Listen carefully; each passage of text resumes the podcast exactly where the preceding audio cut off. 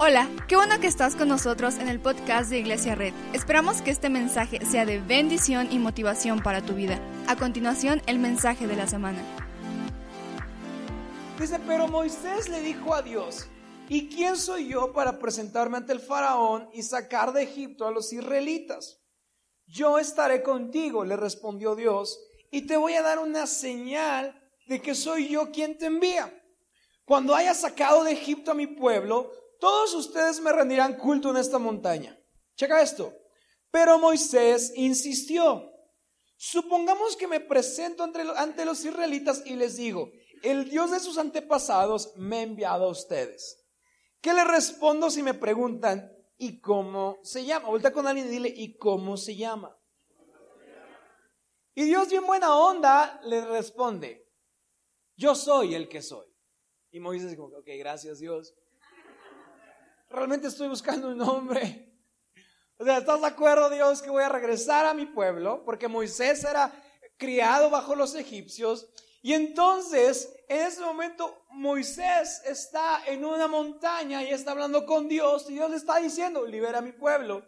Pero Moisés, antes de esto, acaba de matar a uno de sus hermanos egipcios. Y entonces le pregunta, si yo llego ahí y la gente me pregunta, ¿quién te envió? ¿Qué debo responder? Y Dios le responde, diles que yo soy el que soy. Y eso es lo que tienes que decirle a las israelitas. Yo soy, me ha enviado a ustedes. ¿Por qué hacemos una oración rápida? Señor Jesús, te damos gracias por este día. Gracias, Padre, porque tú estás aquí en este lugar. Abra nuestro entendimiento, nuestra mente para lo que tú tienes que hablarnos. En el nombre de Jesús. Amén. Esta historia ya le he contado, pero seguramente te identificarás. Cuando yo iba en la secundaria, no lo voy a contar completamente, pero cuando yo iba en la secundaria, cuando yo iba en la secundaria, en el primer homenaje del primer día de la Escuela Secundaria Técnica número uno, de la gloriosa Escuela Secundaria Técnica número uno, ¿hay alguien más aquí que sea técnico? Semilleros de porvenir, abajo está el progreso en el deporte, las escuela secundaria. Ah, ya. Y entonces este amigo era el primer día, en el primer año, el primer lunes de la historia de la escuela. Y este amigo desayunó huevito con chorizo y un pan todo mojado. Y entonces yo estaba, ven que en la escuela secundaria técnica número uno tiene como graditas, son escaleras muy fresas, por cierto. Digo, quien sea de la general seguramente no sabrá de qué hablo. ¿Y quién es privado? Bueno, ellos ni cantan el himno, ¿no? Y, entonces, de repente empieza a revolverse su estómago y se echa una lluvia de bendición encima de todos los compañeros que están abajo. Y a partir de ese momento nosotros le pusimos el volveré. Pero a partir de ese momento y durante los próximos tres años, Fernando nunca volvió a ser Fernando. Fernando era el volveré.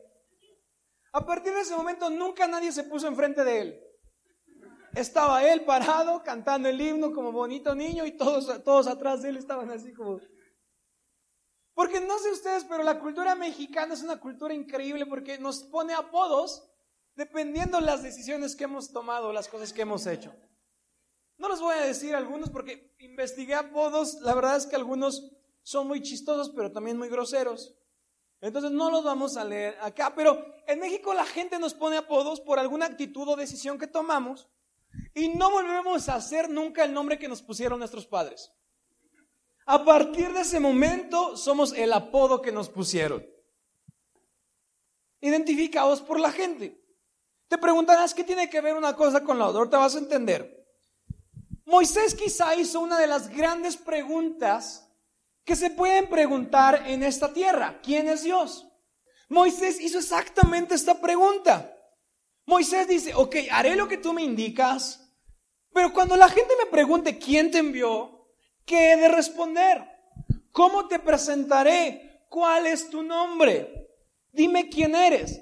Y hasta este momento, Dios era conocido por sobrenombres o apodos. Era, bueno, no feos, era Dios el guerrero, Dios el poderoso, Dios el proveedor. Y entonces cuando Moisés le pregunta, ¿a quién digo que me, cómo te presento? En este momento Dios deja de decir, ya no seré, no te voy, no, no quiero que vayas y digas que Dios el guerrero me envía, sino lo único que quiero que respondas que te envía el yo soy. En este momento Moisés recibe una revelación tan grande y él mismo se identificaba, yo soy el que soy. Y esta frase es icónica, pero podría resultar un poco confusa. Moisés quiere saber ¿Qué hará con su pueblo? ¿Cómo los liberará? ¿Qué dirá? Y Dios responde con un, diles que te manda el yo soy. Entonces seguramente hoy te preguntarás, ¿quién es Dios? ¿Alguien en algún momento de su vida se ha preguntado, ok, ¿quién es este Dios en quien creemos? ¿Quién es este Dios del que cantamos? Y entonces esta serie que se llama Dios es, quiere responder esa pregunta. ¿Quién es Dios? ¿Quién es Dios? Voltea con alguien y dile, ¿quién es Dios? Cuando alguien nos pregunta, ¿quién es Dios? ¿Qué deberíamos responder? ¿Cuáles son sus características que deberíamos enumerar? ¿Qué sería lo que debemos decir? Y lo padre de, querer saber más de Dios es que querer saber más de Dios se despierta un interés en la gente que está acercándose cada día más con Dios. No sé ustedes, pero entre más pasa el tiempo, más me dan ganas de saber algo de Dios. Seguramente tú empezaste y este fue tu primer contacto con la iglesia y al primer momento no te interesaba quién era Dios, no sabías quién era, de repente viste chicos guapos saltando aquí en el escenario y dijiste, ¿quién es este Dios del que estamos hablando? Viste chicas guapas y dijiste, ok, dicen que quieren seguir su voluntad. Quiero conocer la voluntad para ver si yo me atravieso en su voluntad. Y cuando te, se despierta en ti un deseo de saber quién es Dios, felicidades, has abierto la línea directa entre la tierra y el cielo.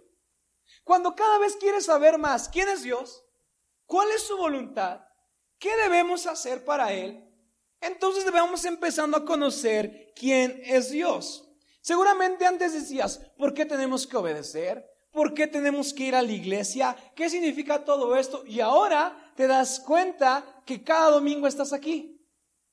Antes decías, no, creo que no me interesa. Y ahora te das cuenta que te bautizaste, estás en la alabanza y dices, ok, creo que ya estoy muy adentro de este que se llama iglesia, pero no sé quién es Dios.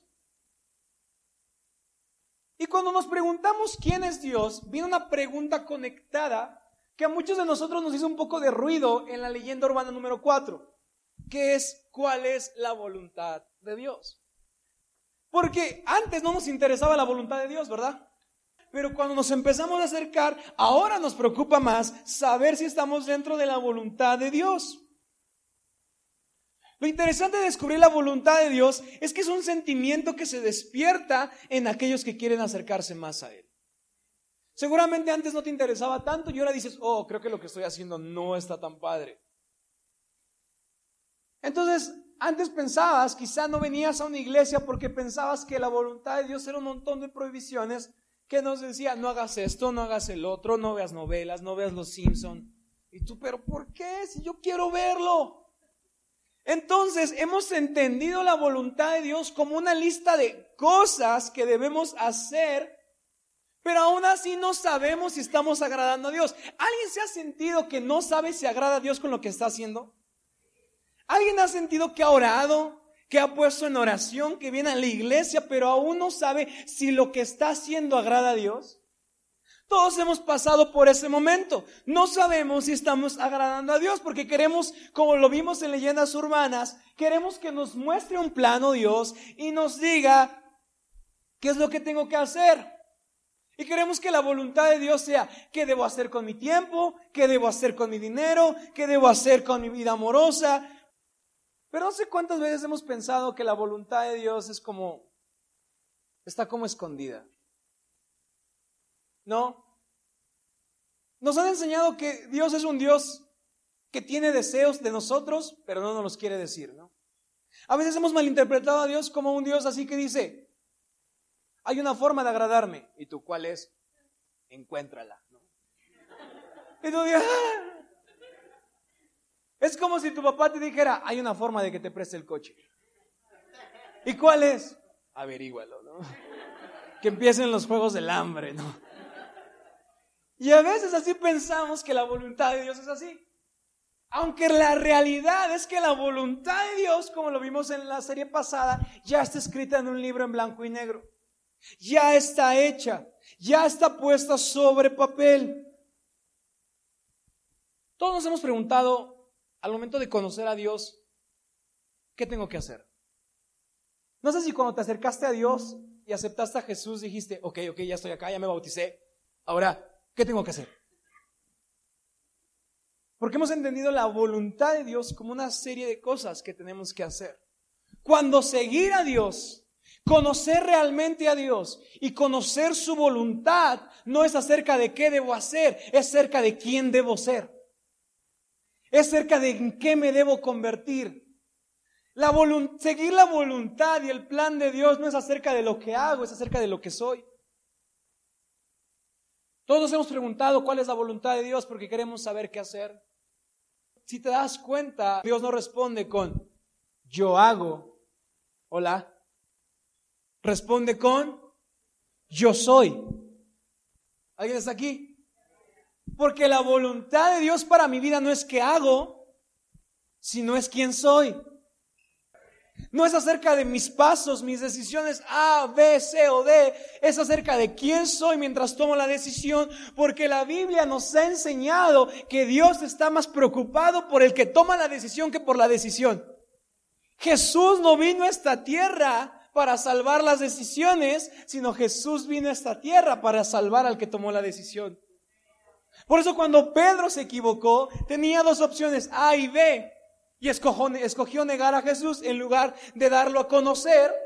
Si te das cuenta, Jesús después, aún cuando lo negó, Jesús decide tomar un pescado frito con él. Porque a Jesús no le espantan ni nuestras buenas ni nuestras malas decisiones, sino Jesús está concentrado en quiénes somos y restaurarnos a nosotros como personas. Todos queremos saber qué hacer, qué, qué decisiones tomar. ¿Y sabes por qué queremos que Dios nos diga claramente así como de que se ilumine como decía Hugo, con la voz más varonil que te imaginas, ¿no? Tu Dios, ¿quién será mi novia? Denise o Tania, ¿no? Y tú quieres que Dios te diga, Denise. Entonces, gracias Dios, ir, ir, con, ir con Denise y decirle, Dios me dijo que te vas a casar conmigo. Pero a Dios no le interesan tanto nuestras decisiones, más acerca de quiénes somos. ¿Y cómo sabemos realmente quiénes somos y en quién nos debemos convertir? No podemos saber quiénes somos en Dios si no conocemos a Dios. No podemos querer acercarnos a Dios si no conocemos a Dios. No podremos decir, Dios, quiero seguir tu voluntad, si te das cuenta, Moisés, antes de ir a salvar al pueblo egipcio, Moisés primero pregunta, ok, pero ¿quién eres? Porque antes de convertirme en alguien, primero tengo que saber quién es Dios. Y seguramente aquí todos hemos tomado malas decisiones. Todos le hemos regado, todos hemos equivocado. Y seguramente te preguntarás, ¿qué pasa entonces con las decisiones que tomé que no estaban de acuerdo al plan de Dios. Hice esto. Y no sabía si era el plan de Dios, pero aún así lo hice. Y a veces pensamos que Dios es un Dios que se aleja de nosotros por las decisiones que hemos tomado. Cuando la realidad es que Dios siempre ha estado de cerca, sin importar si escogí A o si escogí B. Jesús amaba a Pedro sin importar si se equivocó o no se equivocó. Hay una parte, lo, he dicho en muchas prédicas porque la historia me encanta, que Pedro se equivoca y de repente empieza a hacer así, no puede ser, no puede ser, no puede ser, negué a Jesús y de repente dice la Biblia que dentro de la multitud la mirada de Jesús y de Pedro se cruzan. Y no me imagino a Jesús así como que manchado, Pedro, vas a ver, ¿eh? En tres días me levanto y vas a ver. Jesús voltea a Pedro y le dice, te dije que te equivocarías. Te dije que la regaría solo con la mirada. Pero le dice, ¿sabes qué? Yo voy a morir en una cruz, no por la decisión mala o la decisión buena. Yo voy a morir por la persona que tomó la decisión. ¿Escogiste A o escogiste B? ¿Qué crees? Muchas veces a Dios no le importa, sino le importa más que transformes tu vida a la imagen de Dios. ¿Cuál es la voluntad de Dios para nuestra vida? ¿La voluntad de Dios es que seamos millonarios? Me encantaría decirte que sí. ¿La voluntad de Dios es que tengas un buen coche? La Biblia dice que a quienes rescató ahora están predestinados para ser transformados de acuerdo a la imagen de Cristo que es el reflejo de nuestro Dios. Entonces, la voluntad de Dios para nuestra vida no es nada terrenal, sino está más concentrado en quiénes somos. Y si con nuestra vida reflejamos el carácter del Dios invisible. Seguramente la, la, gente no puede ver a Dios, pero nosotros estamos en esta tierra para funcionar como un espejo de lo que pasa en el cielo y mostrarlo a la gente. Para poder reflejar el carácter de Dios y entender quién es Dios, primero lo primero que debemos entender es que Dios ama al que tomó la decisión, por cualquiera que sea su decisión. Porque Jesús tiene un propósito para las personas, no para las decisiones. Como dijo Jesse hace ocho días, Jesús tiene un propósito para sus vidas, no para sus errores. Por eso Dios hizo un milagro cuando Abraham confió en que salvaría a su hijo. Por eso, por eso Dios salvó a Isaac de ser sacrificado. Porque no solamente Abraham creía en él como Dios, sino Abraham sabía quién era Dios. Y no solo Abraham sabía quién era Dios, sino Abraham con su vida y su obediencia reflejaban quién era Dios. Los milagros suceden no solo cuando creemos en Dios, no solo cuando hemos tenido una educación cristiana. Los milagros pasan cuando somos un espejo y un reflejo de quién es Dios. Es ahí cuando las puertas se abren. Es ahí cuando los, las tinieblas pueden temblar. Porque imagínate, llegas con tu mini luz y dices, tinieblas, háganse un lado. Sacas el pecho y las tinieblas te dicen, ¿tú quién eres? Pero ¿qué pasa si te paras en tus tinieblas con un espejo que refleja lo que es Dios? Y dices, no soy yo el que va a triunfar sobre este problema, sino es el reflejo de Dios en mí, el que va a, el que va a sobreponerse a este problema. Yo no puedo, yo no lo lograré solo, porque me he equivocado, porque soy humano. Pero ahora soy el reflejo de quién Dios es en esta tierra. Porque aún sin importar si escogí A o escogí B, su propósito es aún restaurarme. Su propósito es aún amarme. Déjame decirte algo. No sé qué decisiones malas has tomado. No sé qué caminos equivocados has tomado. Y hoy quieres, vienes aquí a entender quién es Dios. Si te has equivocado en una decisión, lo primero que Dios quiere que entiendas de Él es que Dios puede hacer algo en tu vida. Sin importar qué decisión tomaste. Ahora, las decisiones que tomamos son importantes, sí. Es bueno preguntarle a Dios qué vamos a hacer, sí. Pero lo más importante es preguntarle a Dios, Dios, ¿quién tengo que ser? Porque cuando soy alguien diferente, tomo decisiones diferentes. Cuando soy alguien conectado a la santidad de Dios, tomo decisiones de santidad. Lo primero que Dios es es el yo soy. Te voy a explicar qué significa esto. Déjame decirte, a Dios no le mueve ni le asusta la oscuridad en la que vives. A Dios no le mueve ni le asusta lo que has hecho. Dios está buscando una pequeña luz en tu corazón para poder hacer un milagro. Y te digo esto, no importa qué decisión tomaste en el pasado, no importa qué cosa hiciste hace unos años, te tengo una buena noticia. No hay decisión alguna que pueda separarnos de Dios. No hay mala decisión que pueda alejarnos de Dios. No hay nada que podamos hacer que haga que Dios deje de amarnos. Porque Moisés mató a un egipcio, negó sus, sus, raíces, pero sobre todo Dios le dijo, tengo un propósito para ti. No hay nada que podamos hacer que pueda alejarnos del amor de Dios.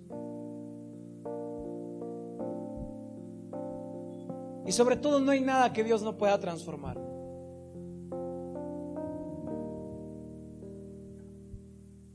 sabes por qué le dice, diles que yo soy? Moisés le pregunta a Dios, ¿quién eres? ¿Te han conocido como Jehová guerrero? ¿Te han conocido como Jehová proveedor? En algunos momentos de la vida has hablado a la gente como Dios santo. ¿Y ahora quién eres? Y Dios le responde, cuando vayas a ese pueblo, cuando te presentes con la gente, diles que yo soy. ¿Y sabes por qué lo dice? Porque después del yo soy, hay un espacio. Entonces lo que Dios está diciendo a Moisés aquí es, tú ve a la gente, preséntate como el yo soy y que la gente le ponga mi característica que necesita para triunfar. Párate con la gente y diles, el yo soy me envía. Y cuando la gente escuche esto dirá, ¿quién? El yo soy. Puede ser el yo soy el sanador, yo soy el victorioso, yo soy el restaurador de familias, yo soy el restaurador de vidas, yo soy el que prospera, yo soy el que bendice, porque entre el yo soy y nosotros hay un espacio que se llena con lo que nosotros necesitamos de Dios.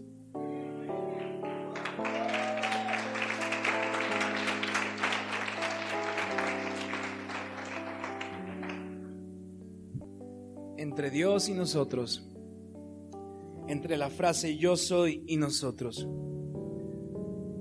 podemos llenarla con el adjetivo que necesitamos para nuestra vida. ¿Qué necesitas hoy? ¿Libertad? Dios es libertador. ¿Qué necesitas hoy? ¿Sanidad? Dios es el sanador.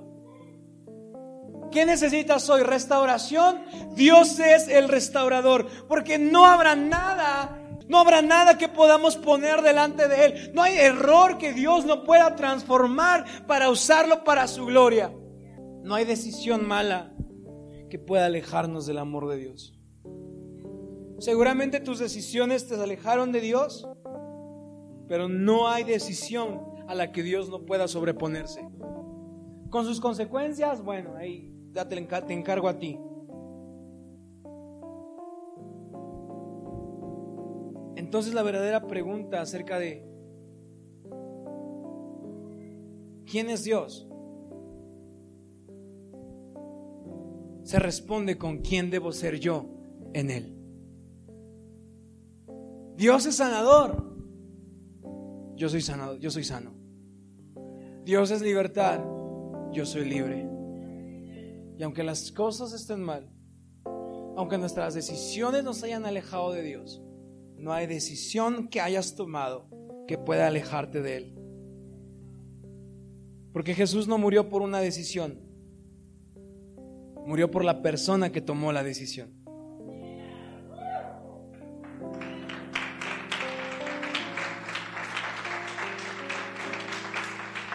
Romanos 8:37. ¿Por qué no te pones de pie voy terminando? Romanos 8:37.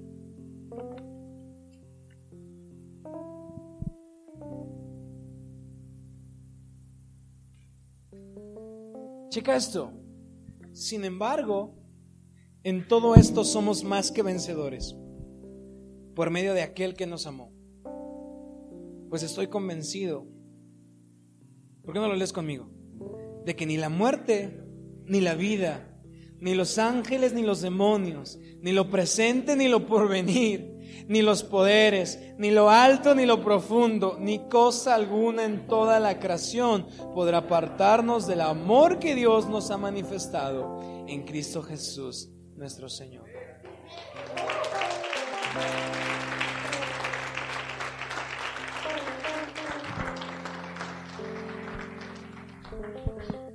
Cuando Dios le, responde a Moisés, yo soy. La gramática hebrea que fue usado para esta frase, ¿quieres saber qué significa? Significa, yo soy aquel que estaba, yo soy aquel que está y yo soy aquel que estará.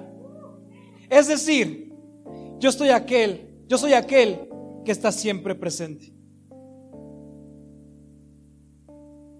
Entonces cuando Moisés le pregunta a Dios, ¿quién eres? Dios dice, ve y diles que el yo soy estará con ellos. El que ha estado, el que está hoy y el que estará. Y sigue, sigue pon la siguiente frase. Digo, el siguiente versículo del primero, de Éxodo 3:14. Y en lo que lo ponen dice, yo soy el Dios de Abraham, yo soy el Dios de Isaac y yo soy el Dios de Jacob. ¿Sabes una cosa? Dios no dice, solo soy el Dios de momentos de éxito o soy el Dios de momentos de derrota. Dios se muestra como un Dios que personal. Yo no soy el Dios de los buenos momentos de Edgar ni solo de los malos momentos de Edgar. Yo soy el Dios de Edgar. Yo soy no solo el Dios de los buenos momentos de Hugo, ni de los malos momentos de Hugo. Él es el Dios de Hugo. No solamente es el Dios de los buenos momentos de Adán o de los malos momentos de Adán. Él es el Dios de Adán. Dios no solamente el Dios en tus buenos momentos, Dios no solamente el Dios en tus malos momentos, Dios es el Dios personal que está contigo, así como estuvo con Isaac, con Abraham y con, Jacob, sin importar sus malas decisiones, Dios estuvo con ellos. Déjame decirte esto. Por eso el yo soy es la frase que debemos creer de Dios toda la vida. Porque a lo mejor hoy necesito el alegre, el Dios alegre, pero a lo mejor mañana necesito el consolador. Quizá hoy solo necesito al Dios que restaure mi familia, pero mañana o en un año necesitaré al Dios que me sane. Por eso Dios responde, yo soy. Yo soy el que está. Yo soy el que estuvo yo soy el que estará en tu vida. No importa nada más. ¿Qué necesitas hoy?